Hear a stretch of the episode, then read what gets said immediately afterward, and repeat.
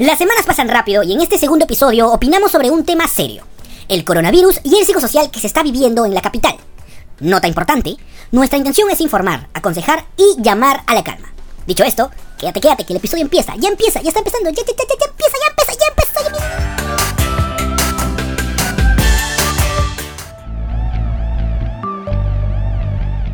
Buenos días, buenas tardes, buenas noches y por qué no decirlo para esa gente madrugadora. Buenas madrugadas también.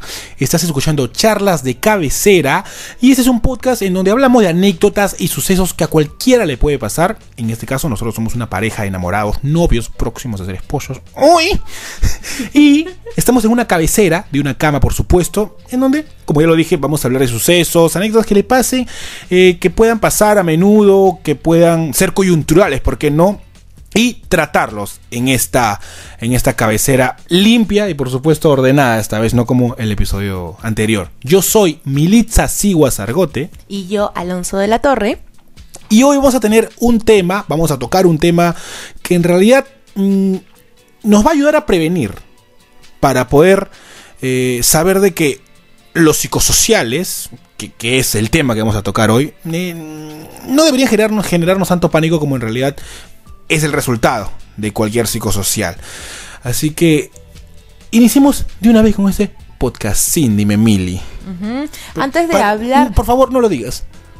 Antes de No, no, por favor, me vas a dejar en ridículo. No, no, dime Mili. Es que si han escuchado nuestro podcast anterior, se darán cuenta de que ahí le lancé un reto a Alonso. Yo dije que lo iba a convencer de hacer un TikTok. Y sí, lo logré. Lo logré, lo conseguí, lo hicimos, lo publicamos.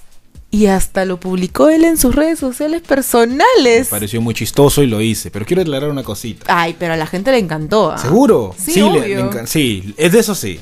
Pero quiero aclarar, una cosa. Tú dijiste de que yo iba a usar o ser usuario de No, no, TikTok. no, no, no. Yo dije que te iba a dar mi usuario para que hagas un TikTok conmigo. Ese era el reto. ¿De verdad? Sí, claro. Ahí Yo está. no recuerdo Aquí eso. está en Spotify, no, no, no. Apple Podcast, Google Podcast. En, en todos lados está ahí. E incluso al- recuerdo que al final de ese comentario del TikTok yo dije de que mm, yo jamás usaría desde mi usuario. A ver, ahora quiero aclarar de que te ayudé con ese TikTok. Me pareció Ay, gracioso, yo- yo cómico y sí, me gustó además dije, cómo me quedaba el lo vestido. vi, lo vi en el perfil de J Lo y dije, uy, e- esto, a esto sí me va a atracar. y, y lo logré. Lo logré, ahí pueden verlo en, en nuestro Instagram, en Charlas de Cabecera Podcast. Este, y bueno, en nuestras redes sociales también, porque hemos, nos ha gustado tanto que lo hemos reposteado nosotros en nuestros perfiles personales. Arroba Itzmili Militza, arroba Alonso el B.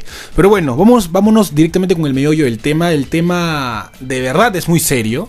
Y debemos, eh, es bueno recalcar de que este tema, el tema de hoy iba a ser otro, ¿no? Exacto. El tema de hoy iba a ser otro y vamos a hablar sobre el regreso a clases, a clases, pero hoy Vizcarra salió a hablar y dijo que se suspendían las clases hasta el 30 de marzo. Últimamente Vizcarra me está pareciendo un poquito tonto.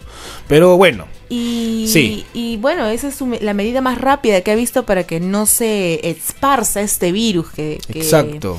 que acaba de llegar al país y no sé qué medidas tomarán después durante esta suspensión de, Que es de muy poca, clases, que es muy que es poco. muy poca, no sé si lo va, lo va a poder controlar o si su equipo va a poder controlarlo, pero ese iba a ser nuestro tema, iba a ser el regreso a clases y vamos a hablar de anécdotas y cosas que nos habían sucedido a nosotros, pero ahora vamos con un tema Que yo creo que cae a pelo con lo que está pasando actualmente en el mundo. Sí, en nada. sí no queríamos hablar sobre la bacteria y el virus que está eh, ahondando ahorita en el país. Queríamos hablar de la actitud de la gente, ¿no? La actitud con la que lo está tomando, la reacción. Yo lo tomo así, mira.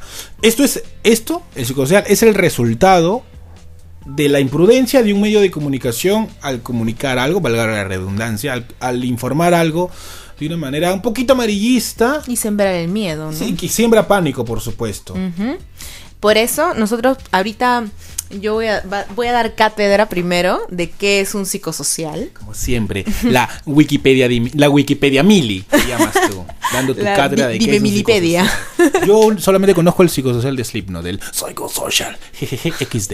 Pero bueno, nada, si nosotros nos ponemos a googlear, porque San Google siempre te, te desasna. ¿Y yahoo.com? No, San Google. Bueno, yahoo.com está dentro de Google. Pero bueno, ya. Al punto. Un psicosocial se refiere a la conducta humana y su inserción en la sociedad, el accionar individual analizando desde los aspectos sociales. O sea, el ser humano y su comportamiento, que en este contexto social es como un objeto de estudio de la psicología individual y de la sociología. Ahora, si lo ponemos al contexto del cual nos estamos enfocando, sería más que nada el pánico colectivo que genera ansiedad y miedo ante un suceso determinado. En este caso, el coronavirus. ¿Mm? Tal cual. Varios de los riesgos psicosociales eh, que están que son un, un común, por así decirlo, están relacionados al ámbito laboral. Si nos ponemos a googlear qué es un psicosocial, siempre va a estar ligado a lo laboral. ¿Por qué? Porque el hecho de intensificar el trabajo, de, la- de la inseguridad laboral, las nuevas formas de contrataciones o la elevada demanda emocional en el trabajo y el poco equilibrio, hace que uno tenga ansiedad de no ver qué va a pasar, ya que esta es su principal fuente eh, de economía, por así decirlo, ¿no? Entonces uno, uno, se, uno se pone tenso, si no tengo trabajo y ahora con qué voy a pagar, mi, Claro. qué- con qué voy a comer, ¿no? Es el principal psicosocial que puede tener en común un grupo de personas. Y al, y al generarte esta preocupación, esta ansiedad, esta, esta preocupación en realidad ya está generándote una- un psicosocial. Al saber de cómo está actualmente la- las empresas, al, al- al tener este, gente dentro de sus empresas, al saber a quién contratan, si soy eh, apto para tal, o hay, están sacando gente de tal empresa, ya me está generando un psicosocial. Claro, desde El postular. ámbito laboral es mucho, es mucho, influye bastante. Ahora, si relacionamos este, este término psicosocial a la salud, hace que una, po- la población que recibe este nuevo, este nuevo virus de moda, por así decirlo, eh, se ponga algo hipocondríaca, ¿no? Que al, mismo, que al mínimo síntoma que ya tienes, por ejemplo, me tengo unos mocos o, o me tengo calentura, ya siento que tengo, que tengo el virus. Pero sí, es cierto. Entonces yo tengo que ser... eh, tengo que decir algo cierto que en realidad, si a mí me tocaría eso, por ejemplo, sí tengo que decir de que yo sí me pondría muy hipocondríaco, hablando por mí, al saber de que ya me da una simple gripe. ¿no? Una simple gripe, eh, uno simple moquito, una simple tos, yo sí me pondría hipocondríaco porque la televisión me está vendiendo eso. Ya Claro. me está generando eso. Así que por mi lado yo sí me pondría, yo sí diría de que el psicosocial me atacaría bastante. Y en la mayoría de personas está dándole dando terror y dando pánico porque nos damos cuenta con solo ver los supermercados o, lo- o las farmacias. Vemos que se están bajando todos los las mascarillas, los gel antibacterial, ni siquiera hay este papel higiénico. Cuenta eso, justamente tú hoy y- fuiste a un supermercado. Justo hoy día fui a un supermercado para comprar cosas para la cena y la gente se estaba volviendo loca. En la caja había un montón de gente con todo el carrito lleno, como si fuera Navidad. ¿No? Como, como en Navidad uno se lleva un montón de ensaladas, se lleva un montón de menestras, se lleva un montón de, co- de cosas para abastecerse durante los días que te vas a ir, ya sea de vacaciones o a la playa, ¿no? Y esta vez era como, como el apocalipsis. Y dime algo, ¿tú viste en los es- en los como esos estantes se llaman donde Las ponen góndolas. las, las góndolas, tal cual? ¿Viste alguna eh, similitud con lo que pasa en Venezuela, esta imagen en donde está vacías las góndolas Sí. o aún no llegaste a tal nivel? Eh, eh, al supermercado donde fui, no. La parte de, de, mm, limpieza, donde estaban los gel antibacteriales, ya no había nada. Ahí había un hueco. Pero sí he visto eh, historias de amigos, historias de amigos, o sea, historias de Instagram de algunos amigos en donde no hay nada. En los eh, abarrotes, nada. No hay ni frijol, no hay ni lenteja, ni arroz, nada. La gente se ha, ha abastecido toda su casa como si viniera el apocalipsis zombie. Exacto. Gente, se entiende el miedo que puede causar esta bacteria, pero seamos prudentes al momento de comprar, porque si estamos arrasando con todo en las góndolas en supermercados, minimarkets o tiendillas, si estamos arrasando con todos los productos comestibles, como también los de limpieza, no estamos pensando en el resto. O sea, pensamos de que si compramos en mayoría, ya eh, la epidemia va, va a llegar aquí, la pandemia, epidemia llegará al país y, y todo lo que tenemos ya nos va a ayudar a sobrevivir. Pero pensemos en el resto, hay que compartir y saber delegar para cada persona un monto de comida, de artículos de limpieza eh, y, y, bueno, lo que es necesario para poder sus- sustentarse y sobrevivir durante lo que dure esta bacteria engordada e inflada por el psicosocial Así es, mediático. No, no hagamos la ley del embudo, ¿no? Lo ancho para mí y lo angosto para el resto, sino pensemos en,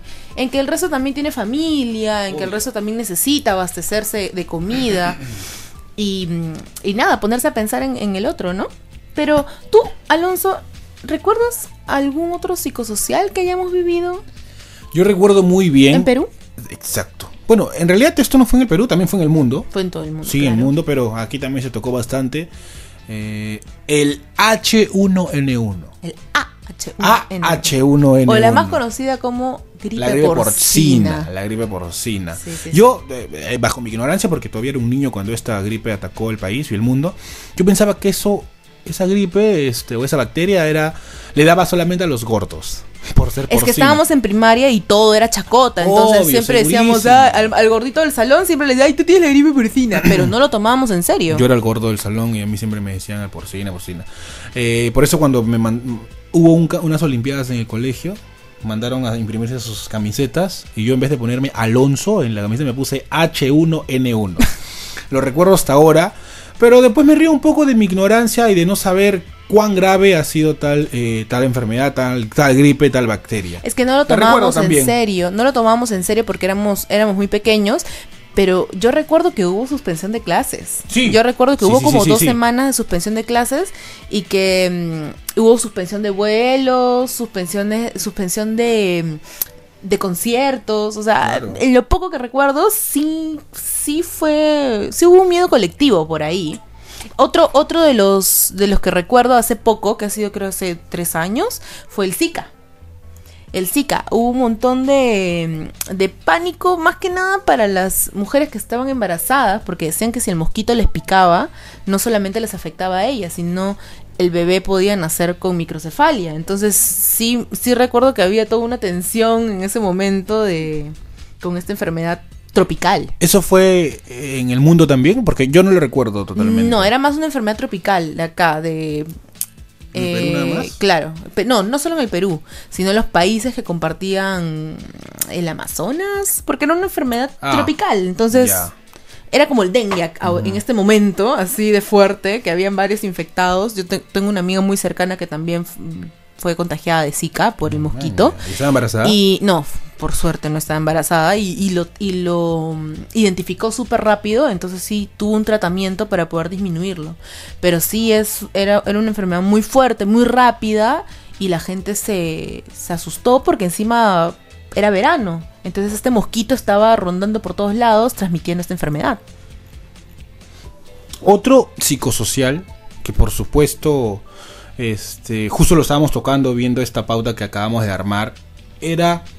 Que ya no eh, tenía mucho que ver con enfermedades. con la salud, que ya no tiene que ver con la salud, pero fue eh, los terremotos, Los que, sismos. que a los Ajá. sismos que habían eh, golpeado al país en, en esta... Hace poco en realidad, ¿no? Hace Estos unos pequeños, meses, en pequeños octubre, terremotos. por ahí el año pasado hubo unos temblores súper fuertes que hizo que mm, la gente se asustara un poco y se ponga a pensar en qué pasaría si Lima tuviera un terremoto de 9 grados, ¿no? Barrios altos desaparecerían porque poco a poco se están cayendo algunas casas, los cerros, ¿qué pasaría, no? Con, con la gente que, que vive en las zonas alejadas de Lima, ¿qué, pasa, ¿qué pasaría? Porque hay muchas casas, en el mismo barranco puedes ver que hay muchas casas que están todavía hechas de adobe. Entonces, Premier. claro, ¿qué pasaría con esta, con estas edificaciones que están al, al borde del malecón? Toda la gente se puso súper psycho y, y- y tanto así que ya no habían ni siquiera mochilas de emergencia. Debatamos un touch. ¿Quién es el culpable de generar esta, este psicosocial? Yo creo que los medios masivos, porque te Los po- medios, se ponen a hablar del supuesto, ¿no? ¿Qué pasaría si? ¿Qué pasaría si hubiera un terremoto de 9 grados? ¿Qué, tan, qué tan terrible sería? ¿O qué, ¿No? Lo cual, por un lado, está bien porque ya te está diciendo el qué pasaría, claro. Y al decirte ese, este al darte este condicional, es. eh, te indica o te da el primer, el, el primer pie a prevenir. Porque obviamente uno, si previene es porque sabe o conoce de que ya le dieron esta noticia del qué pasaría. Claro, te traslada la situación para que tú Te te, pongas a pensar en eso y, y te pongas en los zapatos de, de esa situación, Sí. ¿no? Pero ahora, inflar, como lo están inflando actualmente los medios y como lo inflaron hace poco también con lo de los temblores, estos medios, meter farándula y meter a estos payasitos que dicen que leen las cartas y que te leen y te dicen de que en septiembre o en enero de tal año va a pasar un terremoto que va a desaparecer Lima y que los medios le den cabida, le den cámara, le den micrófonos a estos, a esta gente, ya pues estamos hablando de, de, una intención de generar pánico en la sociedad. generar miedo, claro. la única intención de eso es generar miedo y que la gente se ponga a comprar cosas, se ponga en la peor situación y que no se tome de la mejor manera. Para nada. Entonces, ¿dónde está ahí la responsabilidad del medio? Y también pienso de que Actualmente, y, eso, hace que también algunas marcas, algunos supermercados, algunas empresas se pongan a subir los precios de las cosas. Yo recuerdo que una mochila de emergencia en ese entonces te podía costar, en, en, una época en la que no habría un psicosocial de esa manera, te podía costar entre 40 50 soles. Recuerdo que llegaron a costar algo de 120 soles, una mochilita con un papel higiénico y, un, alcohol. Y un atún. Ya ves. Por eso eh, hay que ser muy responsable, los medios de comunicación. Y como te decía, para cerrar nada más este tema del, de los sismos y los psicosociales creados por los medios. Actual, en la actualidad es más fácil generar pánico y generar miedo, porque los medios no es uno. Eh, anteriormente el medio solamente era el periódico, la radio, y ponte para la gente que tenía ingresos económicos, la televisión, ¿no? Ahora el internet sale al alcance de la mano y le llega a cualquier persona. Y que un payaso se ponga a hacer un meme o a hacer una noticia fake de que el coronavirus está en tal, ya llegó a tal, tal, tal, y crea ya la gente con poco criterio empieza a generar pánico con el boca a boca también y ya, se crea un psicosocial inoportuno que tú lo entiendes por un lado, por allá te desmiente, por acá sí, los medios son muy responsables. Si hablamos de una experiencia propia, en realidad trabajo en un medio de comunicación y, y la intención de generar este pánico por momentos se nota, por momentos no. Eh, el darle más cabida a algo que en realidad sí, es importante conocer los riesgos. Está bien, pero ya intensificarlo, meter payasos que te leen el futuro, que, e inclusive darle cabida a, segmentos, por ejemplo, a, a, personas de farándula que hablen de coronavirus, es un poco ilógico y poco creíble también. Claro, hay que buscar bien la fuente de dónde viene la información, porque, por ejemplo, en mi caso, mi, mi, mamá a veces me pasa algunos videos que, que, hablan del coronavirus, ¿no? Que hablan de qué está hecho el coronavirus y cómo nació y cómo se, cómo se creó, pero en todo momento yo siempre la, veo el video y le digo, ¿cuál es la fuente, no? ¿De dónde viene? Porque hay a veces hay personas que se toman el tiempo en hacer un video súper creíble o en hacer una imagen súper creíble. Entonces, ya hay que, hay que averiguar bien para no estar sembrando el miedo entre nuestros contactos. Porque ahorita, con, una, con un mensaje de WhatsApp masivo de difusión, ya estás sembrando el terror entre tus contactos. Sí, y, y seamos conscientes que no todas las personas, aunque suene mal, un poco hiriente decirlo, no las personas tenemos la misma el mismo eh, criterio de, identificar la noticia, ¿no? Por no decir que somos un poco... Eh, ¿Cómo lo digo? ¿Cómo lo digo para no ofender? Un poco tontillos para saber la noticia y conocerla de verdad. Hay que tener criterio para conocer y conocer una, una fuente real. Bueno, ahorita me voy a bañar porque estoy coronavirus, dime mil coronavirus. Pero bueno, para cerrar la idea, hemos este mm, episodio que estamos hablando de los psicosociales es principalmente por el tema del coronavirus y todo lo que estamos escuchando en, el día a día. Y aquí nosotros queremos dar, así como los dimos el episodio anterior, unas, unas pequeñas recomendaciones para protegerse. Eh, los volvemos a recordar, ¿no? Ustedes saben que usted tienen que cubrirse al momento de toser, cubrirse con el codo. Exacto. Este, tratar de, si tiene síntomas de resfrío o fiebre, preferible quedarte en casa. Hay empresas que están siendo muy flexibles con esto. Hay empresas también que, que se están poniendo un poco duras con este tema, pero conversando se resuelven las cosas. Llevar siempre tu gel antibacterial en caso no puedas lavarte las manos, porque ya dijeron que es principal y esencial lavarte las manos con agua y con jabón. Están publicando pasito a pasito. No, no jabón, y preferible que no sea el jabón este de barra, ¿no? El jabón gordito, que sea un jabón antibacterial. Porque como sabemos, el jabón este de barra eh, lo agarras y lo frotas y la bacteria queda impregnada dentro de ese jabón. Así tú crees que es un jabón y no se va a contagiar. No, eh, queda ahí en la bacteria. Tiene que ser este gel, jabón antibacterial, para que lo uses y se vaya la bacteria. No, no se queda aplastada o, ahí penetrada dentro de ese jabón Montclair como el que uso yo. Y si tienes alguno de estos síntomas y te quedas en casa, preferible es usar mascarilla dentro de tu casa porque recuerda que si no vives solo, tienes personas alrededor. Entonces, así como pasó con el pequeño de, este colegio privado, que vino su familiar y, y en realidad el niño no tenía nada que ver con, con el virus, pero se contagió. Así, igualito. Si tienen amigos o familiares que están viniendo de Europa, ya sea por trabajo, por visita, por lo que sea, tomen sus precauciones, mejor quedarse en casa, usar la mascarilla dentro de la casa y si por A o B tienen que salir a comprar o algo para el desayuno, el almuerzo, lo que sea, siempre salir con su mascarilla, si es que estás con alguno de los síntomas. Dos cositas para cerrar. Si vas a los supermercados a comprar tus, tus productos para eh, una supuesta cuarentena que puedas tener, comprar con prudencia. Dos, eh, quería contarte de que en, mi trabajo de día nos estamos saludando. Estamos muy psycho en realidad. Que no tiene nada de malo prevenir con psicos sociales. Nos estamos saludando con el codo hacia lo lejitos. Y a veces ni siquiera nos, no- nos, nos decimos hola nada más. Es lo mejor para prevenir bastante con este con esta enfermedad. Bueno, llegamos al final de eh, este episodio número 2. Dime, Mile, ya el 2, ya. El, anteriormente estábamos en el 1. Ojalá que- La emoción. a mí- a mí me- Perdón, me, la preocupa un poquito, me preocupa un poquito que la gente siga viendo mi TikTok. Ese TikTok va a quedar por siempre. TLPB. Pero bueno, antes de cerrar, como siempre, las recomendaciones de qué es lo que estamos haciendo o qué es lo que hemos hecho durante esta semana que ha pasado. Dime, Emily, ¿alguna recomendación que tengas? Uy, yo Arte, estoy pegadísima con RuPaul. Aquí Alonso, Drag Race. aquí Alonso me, me acaba de presentar todo este mundo drag. O sea, yo siempre tenía referencias de Sashay Away o, o no, o, o- Vogue, el Vogue, ¿no? Pero mm, ahora ya estoy viendo desde el- la temporada 1 y estoy enamorada, enamorada, pero así maleado de, de este arte, porque yo considero que es un arte, o sea, ni yo podría hacer una caracterización de esa manera.